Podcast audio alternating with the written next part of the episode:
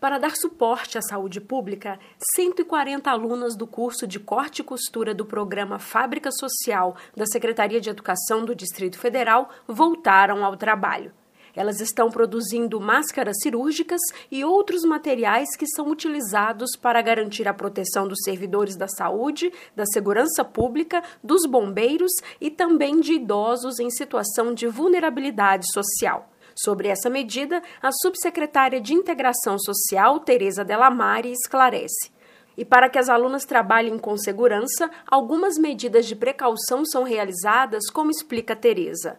Durante esse momento de medo e incertezas, o trabalho das alunas da Fábrica Social é mais uma ação solidária da Secretaria de Educação do DF que se faz presente durante a pandemia da Covid-19. Informações no site www.se.df.gov.br. Jaqueline Pontevedra, da Secretaria de Educação, para a Cultura FM.